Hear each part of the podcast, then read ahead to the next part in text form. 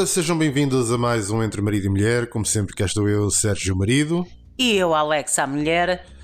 E como este é o primeiro uh, episódio, digamos assim, do novo, do novo ano, este será o episódio em que vamos falar dos tão ambicionados jogos que temos para este ano. Estive a ver eh, alguns do, dos jogos que vão sair este ano e este ano tem uma lista exaustiva de, de, bons jogos a saírem, entre remakes, continuações de jogos que tinham ficado parados no tempo, uh, até lançamentos de IPs novos. Há um pouco de tudo e para toda a gente. Uh, qual é que é o jogo assim que mais ambicionas para, para este ano? Antes de, de, começarmos a falar no tema do programa, queria desejar a todos um excelente ano. Este, este efetivamente é o primeiro programa de 2024. Ainda estamos a gravar em janeiro com atraso e há uma explicação.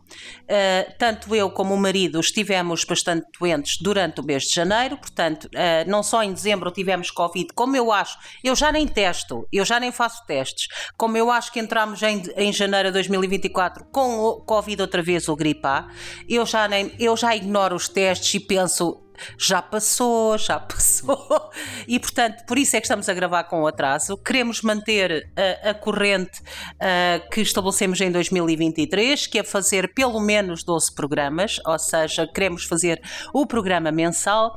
E uh, para este ano quero muito que organizar-me para podermos criar um e-mail em que possamos receber as vossas sugestões, os vossos comentários, as vossas opiniões, para podermos ter uma secção no programa em que seja quem for que nos ouve, seja ele uma pessoa ou cem, possa ter a sua voz também integrada num programa e fazer parte da nossa família.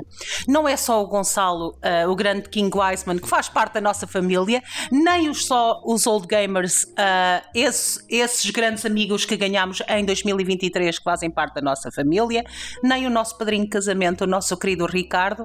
Queremos que toda a gente que nos ouve faça parte uh, do Entre Marido e Mulher isto é um casamento aberto em podcast só, ok? Não é um casamento aberto em mais algum lado nenhum, mas é um casamento aberto em podcast que queremos integrar cada vez mais quem nos ouve. Certo, e quem sabe até quem nos ouve não queira participar num dos nossos programas. Exatamente. É sempre interessante. Portanto, já sabem, nós vamos tratar de uh, organizar aqui um, um, e-mail para que nos possam enviar os vossos pedidos, comentários e mesmo uh, pedidos de participação, se quiserem participar connosco neste, neste nosso vosso podcast. Portanto, Fiquem atentos que em breve uh, virão novidades sobre esse dito endereço de e-mail. Exatamente. E para 2024, o único, uh, por acaso, o único desejo, vá, a única resolução de 2024 que eu faço para mim própria, pelo menos, não sei se queres partilhar para ti, é ter disciplina. Quero efetivamente em 2024 tornar-me aos 47 anos, nunca é tarde, uma mulher disciplinada, uh, porque eu acho que uh, com disciplina tudo o resto se consegue sairmos do burnout onde estivemos em 2023, que se arrastou um bocadinho para 2024, que não quero continuar esse ciclo uh, doentio, ter disciplina para ser mais saudável, ter disciplina para fazer as coisas que gosto, para ler mais, para ver mais, para estar mais com os amigos e até para estar mais com os amigos é preciso disciplina, porque o conforto daquilo que é o nosso lar é tão é tão bom, principalmente ao final de um dia de trabalho, que é preciso efetivamente alguma disciplina para dizermos não, eu quero um pôr desconfortável durante uns breves minutos para estar com uma pessoa que adoro uh, e mostrar-lhe que a adoro e atender o telefone a uma pessoa que adoro porque uh, uh, mesmo que isso me ponha desconfortável porque eu odeio falar ao telefone não me, não me telefonem, mas. Uh, ou seja, é o único desejo que eu quero é disciplina. Quem estiver aqui a ouvir-nos desse lado, fight back, seja o que for que esteja a acontecer na vossa vida. Espero que pelo menos este podcast vos divirta durante uns bocadinhos e nos maus momentos, just fight back. Sim, não tenho muito mais a acrescentar, no fundo é isso. Eu também quero introduzir um pouco mais de disciplina, começar ou voltar outra vez a ler mais, ver mais documentários, que são coisas que, que gosto efetivamente de fazer, e também uh, aquelas brincadeiras, como costumo dizer, eletronicar um pouco mais. Portanto, uh, tratar um bocadinho de, de fazer aquilo que também me dá algum prazer e não deixar apenas o, o ram-ram do dia a dia instalar-se por completo e, e, e tornar-nos apenas vegetais, não é? Um, fofos, vegetais fofos. Fofos, fofos, sim, sempre muito fofos, mas, mas, mas vegetais. Mas vegetais, exatamente. Portanto. Excelente. Então o nosso objetivo é o mesmo. Portanto, para 2024, disciplina, excelente. Eu devo dizer que estou muito contente porque 2024 começou. Estamos a gravar a dia 28 e o meu marido ainda não jogou uma único, um único dia solitário. Eu gostava de agradecer a todos vós por. Estou muito feliz. O meu marido tem estado a jogar outras coisas e a fazer montes de coisas, e portanto, ele neste momento é o meu exemplo daquilo que eu quero seguir, porque tem estado super ativo desde o início do ano. Então, bora lá para os jogos que queremos este ano. Queres começar tu ou, ou, ou começo eu? Eu posso dar aqui uma, uma, um pequeno introito de um jogo que eu tenho uh, alguma curiosidade de ver porque é, é, no fundo a continuação de um, de um jogo que deixou saudades. Estou a falar de Stalker.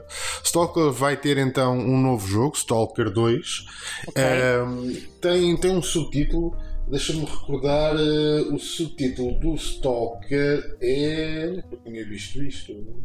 Olha! É Heart, Heart of, of Chernobyl. Ah, okay. Estava a ver ali. Pronto. Uh, é um jogo que inicialmente não vai sair com multiplayer, okay. o, que, o que me deixa um. Kibi deixa-me assim com uma sensação mista. Apesar do, do universo de Stalker, é um jogo que funciona bem também em single player. É um jogo sempre com um clima bastante tenso, onde entre uh, monstros, radioatividade, coisas paranormais a acontecerem num ambiente pós-apocalíptico, é, já por si é um, um misto de, de de boas razões para, para se jogar Stalker. Uh, o universo de, de, Stalker é absolutamente fantástico e estou, estou de facto curioso por este novo instalamento na, na série. E, mas se calhar vou, vou esperar um bocadinho pelo, pelo multiplayer. Não vou ser um early adopter porque acho que é um jogo que se torna uh, divertido se tivermos aquele grupo de amigos que, tal como, tal como nós, gosta de, de deste tipo de, de, de exploração.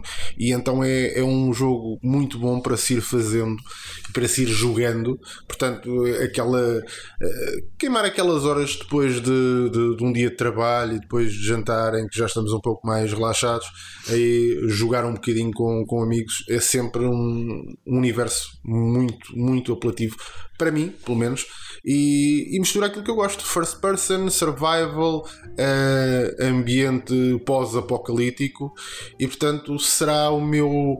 E, e vai já sair neste segundo, uh, a informação sai já neste primeiro quarter, portanto um, eu diria que estou, estou curioso para ver o que é que vai ser. Vou deixar que, que o jogo se dissemine e, e que haja aí muitos streamers a, a jogarem para poder também uh, ver se se, corresponde um bocadinho à, à, àquilo que é a minha expectativa e dando também a oportunidade de lançarem o, o tão desejado patch que vai sair depois do lançamento do jogo com a funcionalidade multiplayer. Se se reunirem as duas condições, um bom jogo uh, e o um multiplayer, vou, vou jogar certamente. Ok. Portanto, estamos a falar de Stalker 2 Heart of Chernobyl. Ok.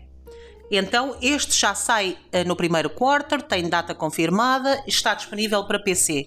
Sim. Ou para, para já, todas as plataformas, ou só PC. PC. Ok. Nice.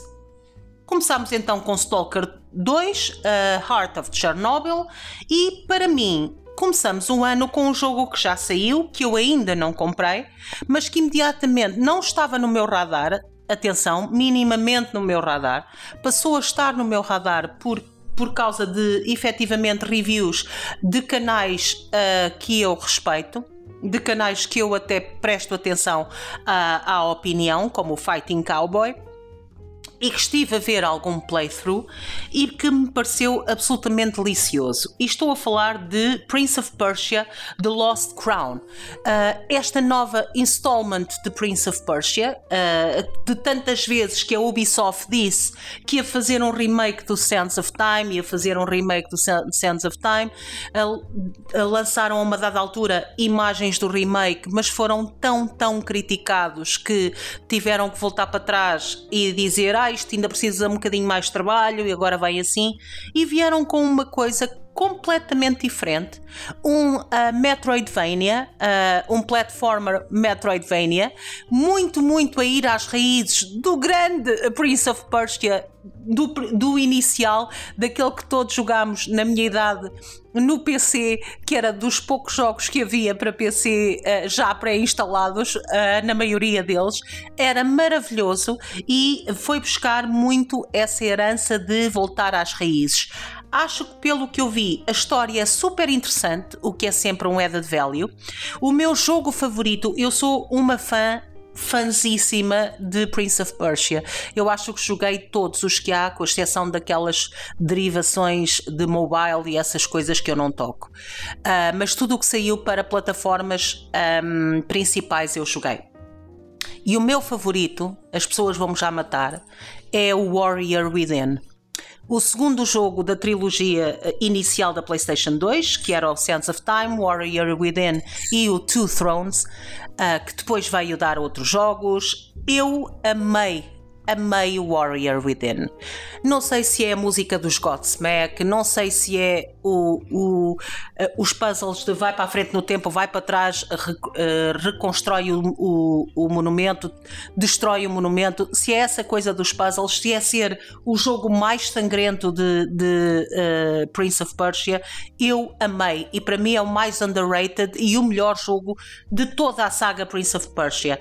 Mas aquilo que eu vi aqui no The Lost Crown aquilo que eu vi do, do estilo e da homenagem a Metroidvania de voltar à raiz, de, de, ser um desafio efetivamente, com designs super uh, imaginativos de bosses e de níveis e de formas de, de, de, desconstruir e de resolver puzzles. Isto ficou mesmo no meu radar. É um, um jogo que já saiu a 18 de janeiro, portanto saiu no aniversário do meu marido e uh, é um jogo que eu só ainda não comprei por uma questão de estar a tentar ser disciplinada com onde gasto o dinheiro. E como eu tenho uma lista gigantesca de jogos uh, para comprar este ano, action RPG sobretudo, estou a deixar este para ok, se eu tiver um dinheirinho extra e não tiver nada para jogar, jogo, uh, uh, compro, desculpem. Não quero mais ser compradora de impulso e, e, e estar numa situação menos boa porque uh, estou a agir como uma criança de 15 anos. Olha ali um objeto luminoso, vou comprar. Não, então, mas isto para dizer que quero muito jogar isto Prince of Persia The Lost Crown, saído, uh, lançado a 18 de janeiro de 2024 em todas as plataformas. Está disponível em todas as plataformas. Só dar aqui um bocadinho um contexto do que é isto do Metroidvania. Uh, Metroidvania foi um. tornou-se um género, digamos assim, de platformer. No fundo, vai buscar uh, esta designação a dois grandes jogos do universo da Nintendo, estamos a falar de Metroid e estamos a falar de Castlevania. Uh, e o que é que distingue este jogo a nível de plataformas de outros jogos? Ora, uh, ao contrário da maior parte dos jogos de plataformas que eram lineares, Metroidvania trouxe uma não linearidade ao estilo plataformas, em que não percorremos um, um nível da esquerda para a direita, percorremos um nível que pode ser da esquerda para a direita, de cima para baixo, de baixo para cima, para okay. trás.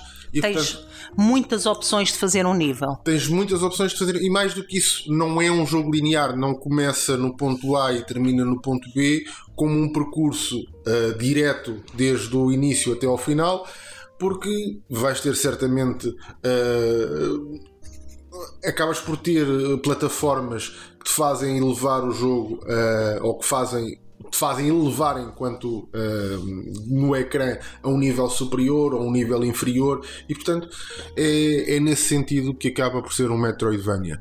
Os primeiros jogos de Prince of Persia acabam por sair também para uma série de, de, de, de, consolas e microcomputadores da altura. Estamos a falar desde o Amiga uh, ao Apple II uh, até ao PC. Não era um jogo que vinha uh, pré-instalado, como, como disseste, mas era um jogo que era praticamente dos primeiros que toda a gente instalava. Portanto, era um jogo tão pequeno que uh, era basicamente quase que obrigatório como primeiro contacto com um PC seria jogar uh, Prince of Persia.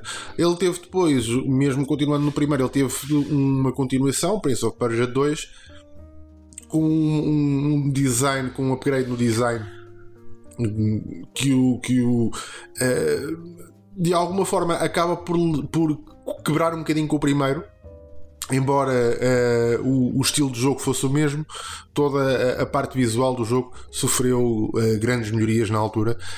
E foram, foram, foi um jogo que se tornou, uh, se tornou épico porque foi dos primeiros jogos a ter movimentos realistas. Quem desenhou o jogo e quem concebeu uh, foi uma pessoa, e essa pessoa, basicamente, eu não me recordo agora de cor o nome dele, mas basicamente ele um, filmou o, o, o, irmão a fazer todos os movimentos de Prince of Persia e, e basicamente foi quase como o primeiro jogo onde tu tens uma hiperrealidade, digamos assim, nos movimentos, quase motion capture uh, pela, pela Brotherhood. E pronto, foi aqui o meu pequenino introid ao, ao um excelente introid e com dados, eh, ou, ou seja, tu acabaste de adicionar uma secção de facts no nosso uh, Prince of Persia que para mim é sempre extremamente interessante. Eu só sei, disso, só sei que existe um Prince of Persia. O marido adiciona todos os facts. E o próximo? O que é que tu estás à espera? Ora, o próximo. O próximo, como não poderia deixar de ser, não foge àquilo que são, para mim, uh, os jogos que mais me atraem, que são uh, os jogos de PvE ou seja, Player versus Environment. É o tipo de jogo que, que, de facto me dá mais prazer. Já estou. Já passei por toda aquela fase. Comecei a jogar muito cedo, portanto já passei por toda aquela fase de querer derrotar bosses e monstros e não sei o quê.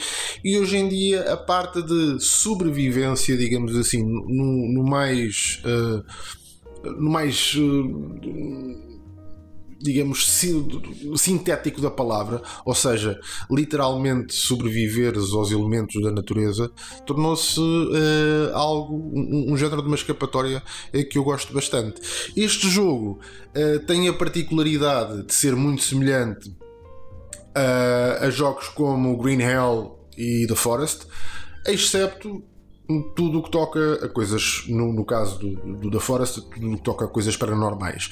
É um jogo de sobrevivência, base build, e a ideia é uh, um ambiente estilo anos 80. E agora imagina como Ron Swanson, Oh. Uh, de Parks and Recreations, não é? Tu és o Ron Swanson e a tua a única coisa que tens que fazer é sobreviver. Portanto, vais construir. E como tua... é que se chama o jogo? O jogo chama-se Wildside. É o jogo Wildside V-Cube, uma empresa até agora desconhecida. Eh, é uma, uma, uma pequena, um, um estúdio indie, mas pelas imagens do jogo aparenta estar com uma qualidade sublime. Portanto, utilizam o Unreal Engine 5 okay. para criarem não só o ambiente, eh, como também toda a movimentação do jogador. Tem a particularidade de misturar third person com first person. Ok. Portanto, que sempre que há necessidade de uh, interação com um, obstáculos, isso estás a ver o teu, o, o, teu personagem como third person, mas quando começas a fazer crafting e building, tens a possibilidade de o ver em first person. Não sei como vai ser feita esta transição, se de forma automática, se de forma manual, uh, mas o jogo apresenta imagens muito, muito boas e suscitou-me imensa curiosidade. Não há qualquer menção ao facto de o jogo ter ou não ter multiplayer, o que para mim é neste tipo de jogos eu particularmente, Tu quando é PVE, gosto bastante de estar com, com amigos, porque é, é realmente um daqueles jogos em que não há uma carga emocional ah, e, uma, e uma necessidade de atenção constante e de ah, o foco ser o jogo em si. Sim, é muito mais giro jogar- construir coisas a dois, construir. E quando estás a jogar este tipo de jogo, o foco é exatamente na diversão, é o foco na num qualquer tema que estamos a falar enquanto estamos a fazer uma coisa corriqueira. No fundo, é experienciar eh, aquilo que, hum, que todos nós imaginamos que seria conviver eh, numa, numa cabana no meio da, da floresta com, com amigos, não é? Em que cada coisa que, que temos que fazer é, é no fundo uma, uma tarefa quase mecânica e tudo o resto pode ser partilhado e pode ser tempo de, de convívio. Portanto, estou também muito interessado neste, eh, neste jogo, neste jogo da, da, da, da V-Cube. Lá está uma, uma, uma empresa até agora muito pouco conhecida ou nada conhecida e vai lançar este Wildside. Temos informação que será este ano, ainda não tem data de lançamento fechada, eh, mas estou, estou bastante curioso. Ótimo, e é também um jogo que, pelo que me parece, do que estou a ver aqui no ecrã que estás a partilhar, é também, parece-me um exclusivo PC. Ah, não me parece que esteja. Ah, não, está disponível em todas as plataformas. Irá boa. estar disponível em todas Irá- as plataformas. Irá estar disponível em todas, portanto, PC, PlayStation, Xbox ah, tem- tá- estará disponível para todas. Estamos a falar então de Wildside e ah, tem data de lançamento já? Não, não me lembro se já disseste. Não vi a data de lançamento Ok. ainda do, do jogo. Ok. É, é possível que, entretanto, tenham, tenham avançado mais qualquer coisa ou que haja rumores. Sei que vai sair este ano, mas tirando isso, ainda não tem uma data de lançamento fechada. Ok. O meu próximo jogo é um jogo que já foi adiado duas vezes. Uh, confesso que cada vez que é adiado reduz a minha vontade de o jogar. Mas, sendo que é um jogo tão icónico, uh, quero mesmo jogá-lo. O remake de Alone in the Dark. Este é capaz de ser o jogo. Eu nunca joguei a versão original, ah, nunca joguei a versão original porque ah, na altura já falámos disso amplas vezes. Na altura em que este jogo sai, eu não tinha acesso a, a sistemas que me permitem se- ser uma gamer. Eu só ah, fui gamer a partir de 97 em diante, 98, mais coisa, menos coisa, e portanto até lá a minha, a minha juventude foi passada a correr na rua, a jogar à bola, a saltar ao muro e a jogar à cirumba no grande bairro Cor-de-Rosa. Portanto, até lá não, já falámos disso muitas vezes. E Alone in the Dark é o jogo que, segundo sei, segundo se ah, fala bastante, supostamente é o jogo que cria o género survival horror. É este o primeiro jogo, antes até de Resident Evil, é Alone in the Dark que, que define um género. E efetivamente, depois de, de os survival horror estarem quase a morrer na obscuridade eh, dos jogos modernos, tivemos aqui um hiato de 10 anos em que survival horror propriamente dito mainstream quase não saía nada, saíam coisas ah, mais paralelas, mas era um género bastante moribundo, ah, principalmente com a introdução e a massificação dos open worlds para tudo e mais alguma coisa, dos action RP RPGs para tudo e mais alguma coisa. Houve aqui um período de 10 anos em que eu honestamente fiquei bastante preocupada com o futuro de survival horror. Será se é que ainda existia? Até porque em 2005, com o aparecimento do Resident Evil 4, que é um dos jogos da minha vida, ah, uma coisa excelente tem sempre coisas, eh, digamos, não tão boas, como tudo na vida. E Resident Evil 4, com toda a sua excelência, quase acabou por matar o género survival horror, porque a partir daí todos os jogos passaram a ser action horror uh, games e não propriamente survival horror. Foram muito poucos os que continuaram a manter uh, a senda de uh, aquilo que define um Silent Hill, de muito poucas munições, muito poucas armas, ser mais viável escapar de um inimigo do que lutar. Não, uh, os jogos passaram a ser mais focados em luta, na luta contra os monstros, no armazenamento de munições, etc. Tal como Last of Us, uh, tal como Dead Space, ou seja, Resident Evil absolutamente revolucionou a indústria e quase matou um género para o bem e para o mal. Aqui, Alone in the Dark já é a segunda vez que está a ser adiado, como eu estava a dizer. Tinha data de lançamento para outubro de 2023, passou para 16 de janeiro de 2024 e depois, logo na primeira semana de 2024, aparece um anúncio a dizer que afinal vai ser lançado, olha, no dia do meu aniversário, a 20 de março de 2024. Uh, ah, eu desconfio muito da qualidade de um jogo que é constantemente adiado. Uh, as imagens que eu vi do jogo não me impressionaram. Quero muito jogá-lo para podermos fazer uma review a dois. Uh, e pronto, é, é isto que eu quero fazer. Alone in the Dark continua no meu radar, mas cada vez com menos vontade. E o teu próximo jogo? Antes disso, só aqui uh, uh, retocar aqui um bocadinho da informação sobre o Wildside, porque o Wildside tem sido um daqueles jogos que, tal como, como tu agora tocaste nesse ponto e por isso me lembrei, o Wildside tem, tem sido um daqueles jogos também uh, com um futuro incerto.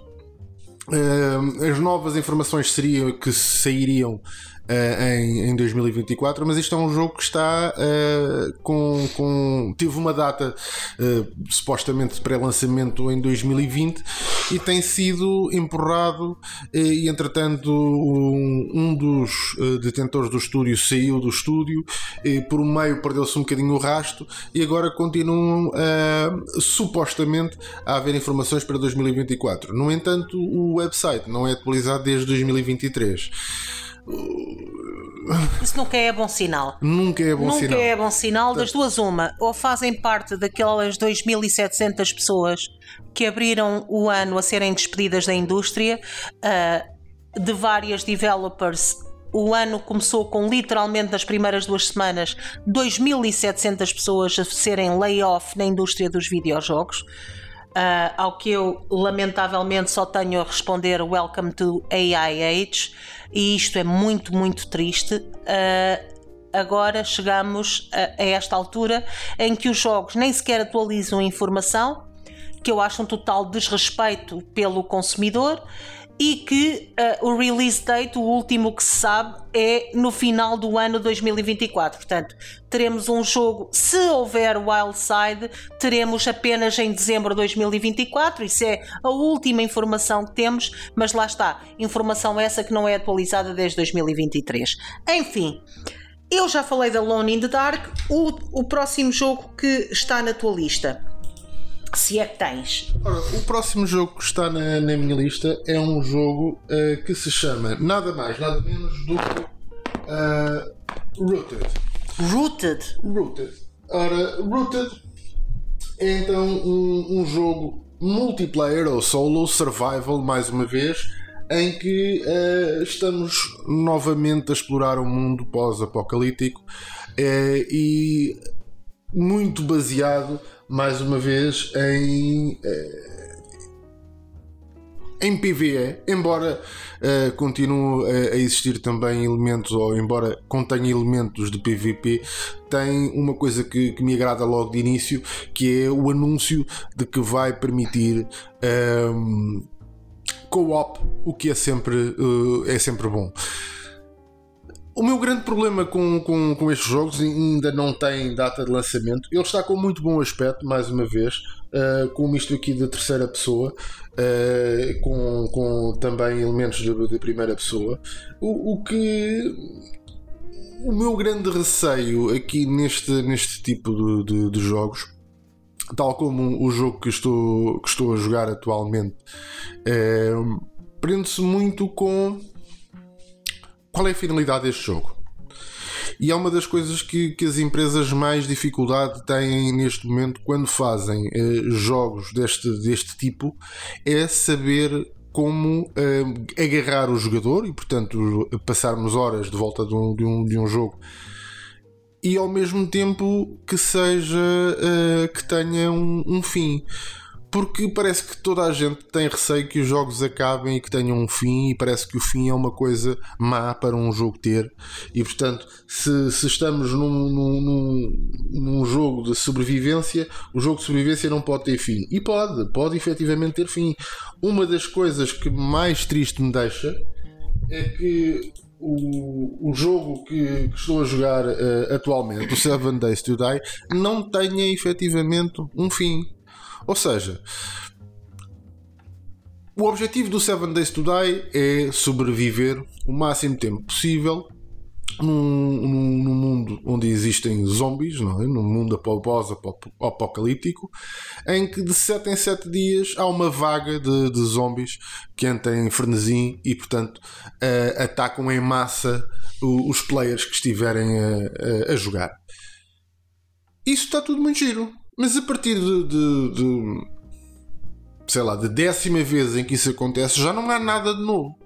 O mundo todo já foi explorado, sabes tudo aquilo que consegues fazer, uh, já consegues fazer tudo aquilo que o jogo permite e continuar a jogar para quê? Fica aqui o, o, o grande, a grande questão parece que alguém se esqueceu de dar. Uh, alguém concebeu um, um, motor de jogo e uma, uma lógica de jogo, mas esqueceram-se de dar um fim. E quando vejo estes jogos uh, de, de, de, survival, normalmente o meu grande problema é: ok, eu já tenho 300 horas neste jogo, 400 horas neste jogo. E agora, eu já não tenho vontade de lá ir. Eu vou lá uh, quase como vou para, o solitário, não é? Para passar tempo. Porque uh, a verdade é que vontade de lá ir já não é nenhuma, não há nada para descobrir. E não significa que haja sempre coisas para descobrir. Uh, um, um, dos meus maiores. a minha maior queixa é sempre: eu estou a fazer isto para quê? E era muito fácil no Seven Days to Die, sobretudo, era muito fácil responder essa questão. Porque se nós temos. Hum, multibancos e, e, e, e, sítios, por exemplo, são, há um airdrop de X em X tempo em que há um avião que passa e lança contentores com coisas que nós devemos uh, apanhar e que uh, no fundo são bónus que, nós, no, que, que nos dão acesso. Então isso significa que há um mundo todo fora do sítio onde nós estamos onde existem pessoas que eh, ainda estão vivas e não foram contaminadas, não, têm, não são zombies, e portanto, por que não criar um objetivo que, que seja descobrir onde fica esse, essa tal esse tal sítio, não é? Essa tal zona onde as pessoas ainda sobrevivem de forma normal. Isso poderia ser uh, o, a grande premissa do jogo e, e permitirem que isso efetivamente aconteça. Assim sendo, é, estes jogos de survival acabam por cair um bocadinho uh, no, mais no mesmo, ou seja, é constróis e, e tens um, um, crescendo, tens uma curva de aprendizagem longa, tens uma, uma, uma skill gigante, mas depois de alcançares tudo isso, a, a compensação pelo teres feito é pouco ou nenhuma. E portanto, uh, vamos ver. Eu estou também a, a, apostar neste, neste, neste Rooted, mais do que se calhar uh, no Wildside, embora o Wildside aproxime mais uh, que, que, eu, que eu esperaria de, deste tipo de jogos. E, e, e, sei que com o Wildside eu não ia estar à espera de um princípio, meio e fim. Seria um jogo apenas e só para, para diversão com este, uh, como não é um jogo que está feito para ser um base build, portanto, uh, andar a vaguear pelo mundo ad eterno sem, sem um objetivo, não sei. Vamos ver. O jogo tem bom aspecto, tenho curiosidade e quando sair, este que, que já tem inclusive a página no Steam. Uh, está mais próximo da realidade de sair Portanto, quando, quando tiver quando estiver cá fora, vamos ver como é que ele está e possivelmente vou, vou experimentar. Ok, fair enough. Vais dar uma hipótese e ver como é, como é que corre a partir daí. Sim. Para mim, vou agora falar de dois em um, até porque a minha lista de, de jogos é bastante extensa e para não estarmos a, a, mostrar, vá, a dar as cartas todas no primeiro programa, isto é algo que se pode falar também num segundo programa, porque a minha lista, como eu tinha dito há bocado, a minha lista de jogos que eu quero para 2024 é mesmo bastante extensa, ao ponto de eu fazer aquilo que um bom OCD, de um bom Obsessive Compulsive uh, Disorder person como eu faz, que é ter uma lista em Google Sheet com o nome do jogo, a sua release date, se já comprei ou não, se já joguei ou não, o, di, o, o, ano em que o completei, qual é o score. Eu tenho isto em Google Sheet, que é para poder aceder do telemóvel e poder partilhar com amigos uh, e com. Um, ehm, é este o nível de no fundo, isto é disciplina também, não é? Também é disciplina. Também é disciplina. Também, nem, tudo é nem, tudo é mal. Mas eu estive aqui a fazer as contas e, de facto, se eu, se eu olhar para estes jogos a uma média de 60 euros por jogo, tudo o que eu tenho na lista, eu iria gastar à volta de mil euros em jogos em 2024. E eu não sei se me sinto bem com essa afirmação. Então estou a tentar uh, a reduzir uh, isto, mas está difícil mas dar aqui os dois que já têm ambos data de lançamento e que eu estes não vou conseguir evitar. Eu lamento, ainda por cima são os dois em 2024. São os dois em março de 2024. Portanto, março não só tem o Alone in the Dark, que eu esse até posso deixar para depois, mas tem Dragon Dorm, uh, Dragon's Dogma, perdão, 2 e e um dos que eu mais ambiciono este, este uh, ano, Rise of the Ronin da Team Ninja, de quem eu sou bastante fã. Uh, Dragon's Dogma 2 da Capcom é um action RPG, uh, algo que é um, tem um cult following gigantesco. Poucas vezes vi um cult following tão grande de fãs na net como com Dragon Dogma. Uh, durante muito. Há uma grande franja de, de gamer que considera este um dos melhores, uh, o original, portanto, o Dragon's Dogma que saiu para a PS3, um dos melhores action RPGs de sempre. Uh, eu nunca joguei o original, tenho, que comprámos, lembro-me perfeitamente, numa feira da ladra, a um preço assim estupidamente barato e comprei para uma daquelas coisas de vou, vou pô-lo na minha coleção e jogar um dia, porque sempre ouvi falar muito bem, nunca consegui fazê-lo, mas Entretanto, vem este anúncio de Dragon Dogma 2, a internet fica louca. Eu adoro tudo o que vi, tudo o que vi é feito para mim, uh, as diferentes builds, uh, o jogo agressivo, o jogo direto, tudo o que vi é para mim. E vai sair Dragon Dogma 2 tem a data de lançamento para 22 de março de 2024. Se não for adiado, temos aqui um grande jogo, um potencial candidato a jogo do ano já em março. E depois temos, temos uh, Rise of the Ronin.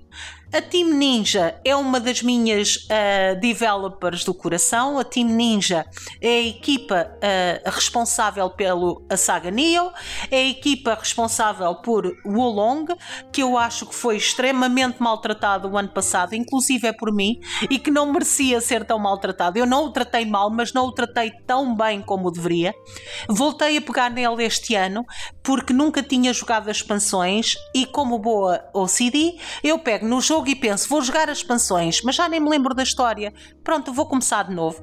E já acabei, acabei hoje, antes de começarmos o podcast, e agora já posso ir jogar as três expansões, mas uh, lá está. E o jogo é extremamente divertido, tem um combate brutal, é frenético, só detesto, mas eu isso sempre detestei da Team Ninja a forma de como organizam o sistema de loot. Eu não tolero um sistema de loot do género Diablo, ou seja, não só é loot ao pontapé como é randomized, eu detesto detesto isso. Eu detesto estar em nível 100 e ainda apanhar coisas de nível 2, duas estrelas azuis. Ah, quer dizer, é ridículo que para mim não me serve para absolutamente e rigorosamente nada. E estar metade do jogo a gerir o inventário, quer dizer, eu preciso quase de uma Excel sheet para estar a, gerir um inventário de um videojogo. É ridículo. Sempre detestei isso no Neo. Sempre detestei isso no Wulong e acho que, por favor, Team Ninja que não faça isto. A Team Ninja vai agora voltar às raízes nipónicas. Estamos a, fal a falar de um jogo passado no Japão. Uh, quem olhar para as imagens do Rise of the Ronin parece um love child entre o Ghost of Tsushima e o Sekiro. Uh, tem o open world e a beleza do Ghost of Tsushima, que eu acho, só para dizer, acho muito difícil igualar a beleza do Ghost of Tsushima, que literalmente é o jogo mais bonito que eu já joguei. É, é estupidamente lindo e duvido que consigam igualar a mestria do sistema de combate do Sekiro, que aquilo é once in a lifetime. But, but, se olhares, parece muito, muito próximo. Uh, de qualquer das formas, algo que me dá um action RPG uh, ah, de combate bastante, uh, vamos dizer, sequirizado, com uma história baseada no período medieval do Japão. In é sobre Ronins e samurais in. Portanto, este quero mesmo muito jogar. Rise of the Ronin da Team Ninja tem data de uh, lançamento para 22 de abril de 2024. Portanto, uh, Dragon's Dogma, o que é que eu tinha dito? Março. 22 de março e o outro está para 22 de abril. Uh, por acaso eu acho que eram os dois para o mesmo dia, se calhar eu enganei-me. Mas no próximo programa voltamos ao tema, só para não estarmos a perder tempo. Mas cá está, Dragon's Dogma 2, Rise of the Ronin. E não havia por aí pelo meio um uh, Wukong? Calma, calma.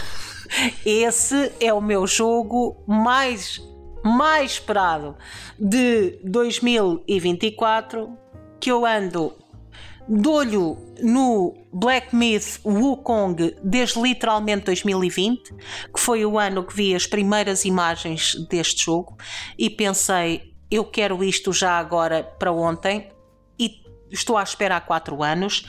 Tem data de lançamento, sim, mas é para 20 de agosto. Finalmente, data de lançamento, estava anunciado para uh, 2023, nunca com data de lançamento. Não é que tenha sido adiado, porque nunca tivemos data de lançamento, foi só algo falado de vai sair em 2023, mas não saiu e agora está com data de lançamento para 20 de agosto de 2024. Este está considerado como um Souls-like. Todos os, uh, uh, digamos, experts de Souls uh, no YouTube como o Extra Life, como o Fighting Cowboy, uh, que foram convidados para jogar uma demo, dizem que é absolutamente extraordinário.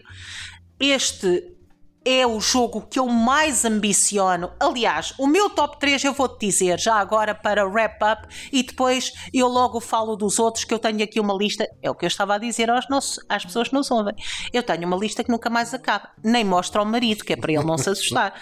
Mas o meu top 3 de jogos mais desejados para 2024 é sem, uh, vá, sem, sem ordem uh, específica é a Black Myth Wukong, este 5 numa ordem específica, porque é mesmo o jogo que eu mais desejo este ano. Black Myth Wukong sai a 20 de agosto de 2024.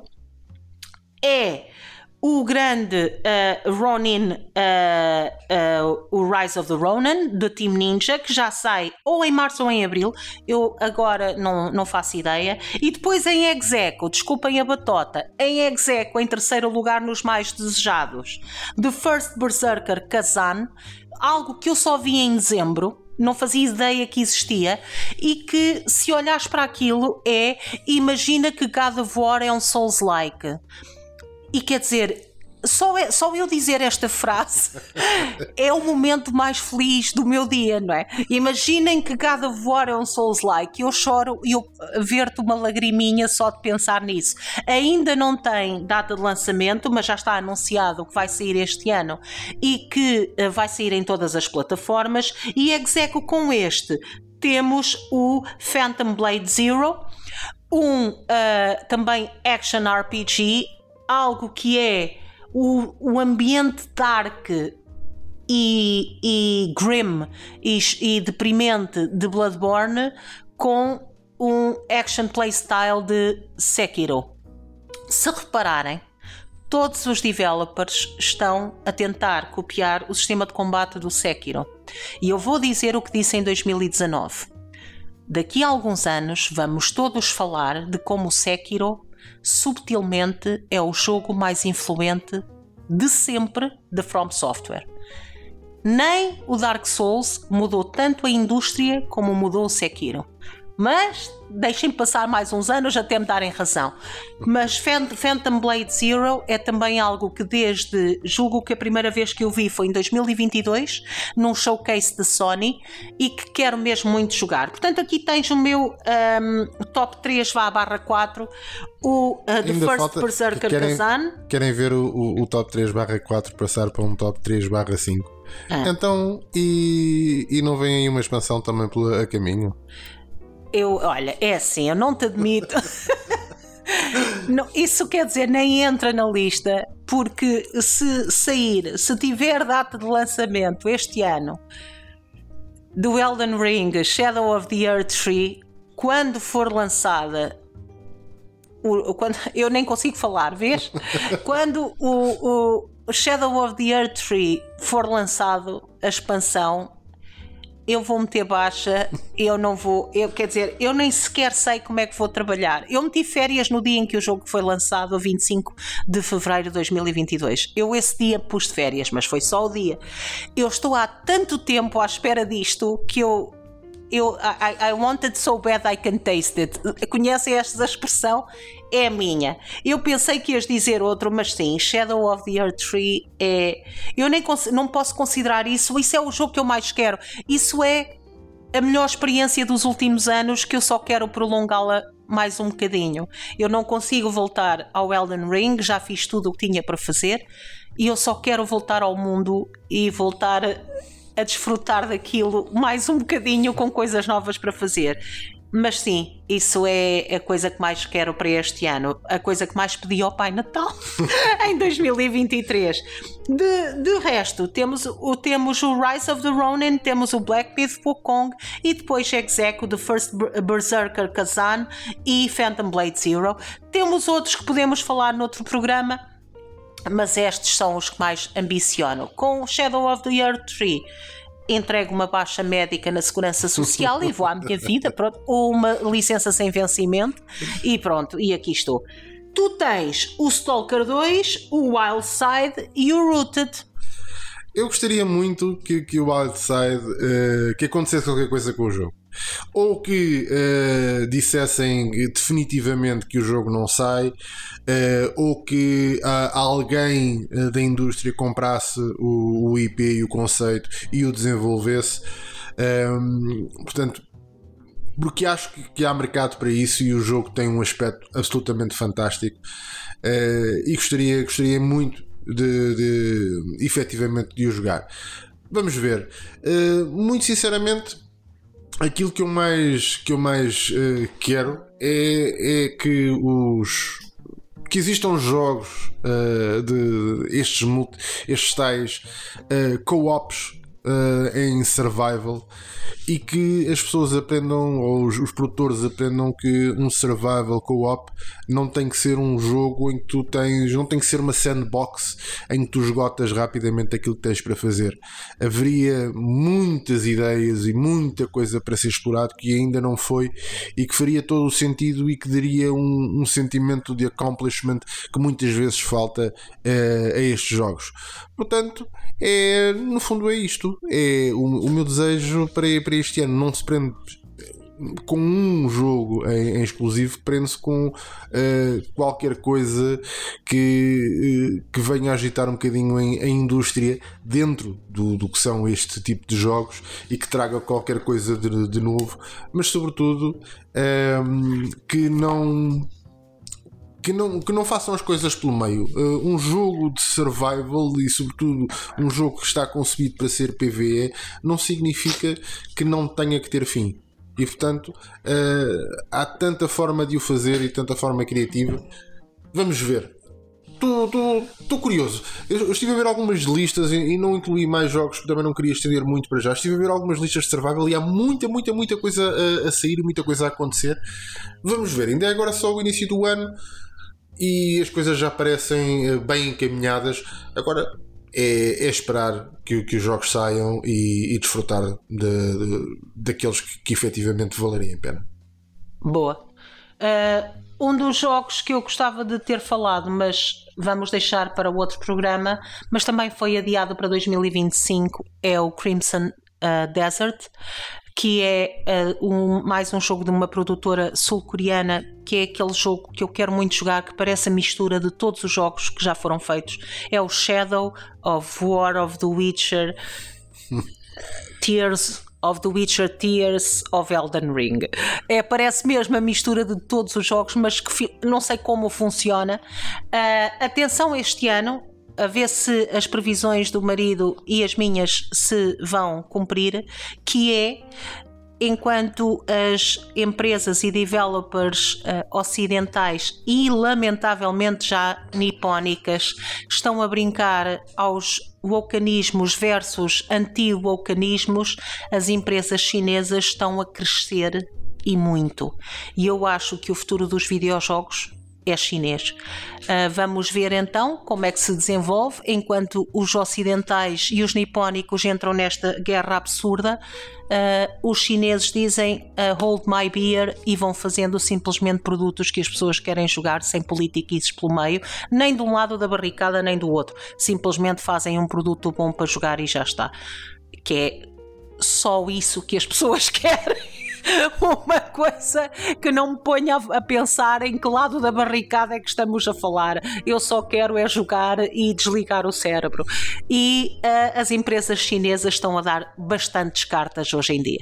Eles sentaram-se à, à espera a ver o que é que o mercado uh, consome, o que é que o mercado gosta. E o que quer e o que não tem. E portanto, uh, a partir desse momento, uh, são a verdadeira ameaça porque eles não vão. Não se espera do mercado chinês que venha qualquer coisa revolucionar a indústria mas uh, espera-se que venha qualquer coisa com grandes influências, muito bem conseguido, muito bem construído e que as pessoas queiram efetivamente uh, jogar. Portanto, eles, a, a parte de, de RD, uh, eh, Research and Development, é uma coisa que ao longo dos tempos os chineses têm abandonado um bocadinho fruto de, da produção em massa. Da produção em massa e têm optado pela produção em massa. Aqui nos jogos não é diferente. Enquanto toda a gente anda entretida uh, a ir buscar the next big thing, eles olham e percebem: ok, espera aí, há um mercado muito grande que adora este tipo de jogos. Nós só precisamos é de fazer este tipo de jogos de forma boa. boa. Exatamente. Done. E só preciso de keep politics, whatever politics it is, I don't care anymore. Keep politics out. Portanto, toma lá um produto bom, de uma história de heróis ou heroínas, ou de uma história de heroísmo que toda a gente se relaciona e já está. E agora vamos ter em 2024 o grande Black Myth Wukong. Se isso correr bem, uh, então uh, eu, eu peço encarecidamente à indústria ocidental e à nipónica que se perdeu nesses meios a tomar notas daquilo que o consumidor quer. Porque se correr bem, se isso correr bem, então temos aqui um grande sinal de que, meus amigos, um, nós já não queremos brincar a esta merda de política para a esquerda, literalmente para a esquerda ou para a direita. Já, estamos fartos, já chega o resto das coisas que vemos e consumimos na televisão. Já chega. Só queremos mesmo desligar e usufruir de bom entretenimento. That's it. E pronto, está feito.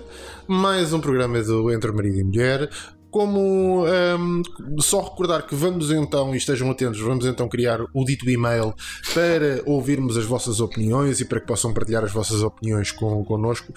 É, gostaríamos de convidar todos aqueles que, que, nos, que nos escutam a dar efetivamente a vossa opinião, a partilharem o, aquilo que são as vossas listas eh, de, de jogos para este ano, o que é que esperam ansiosamente por poder jogar e ao mesmo tempo saber se de entre vocês alguém que queira participar connosco num destes programas, proponham um título para um programa e um tema e nós vamos uh, olhar para ele seriamente e quando tivermos essa oportunidade, cá estaremos todos para falar novamente.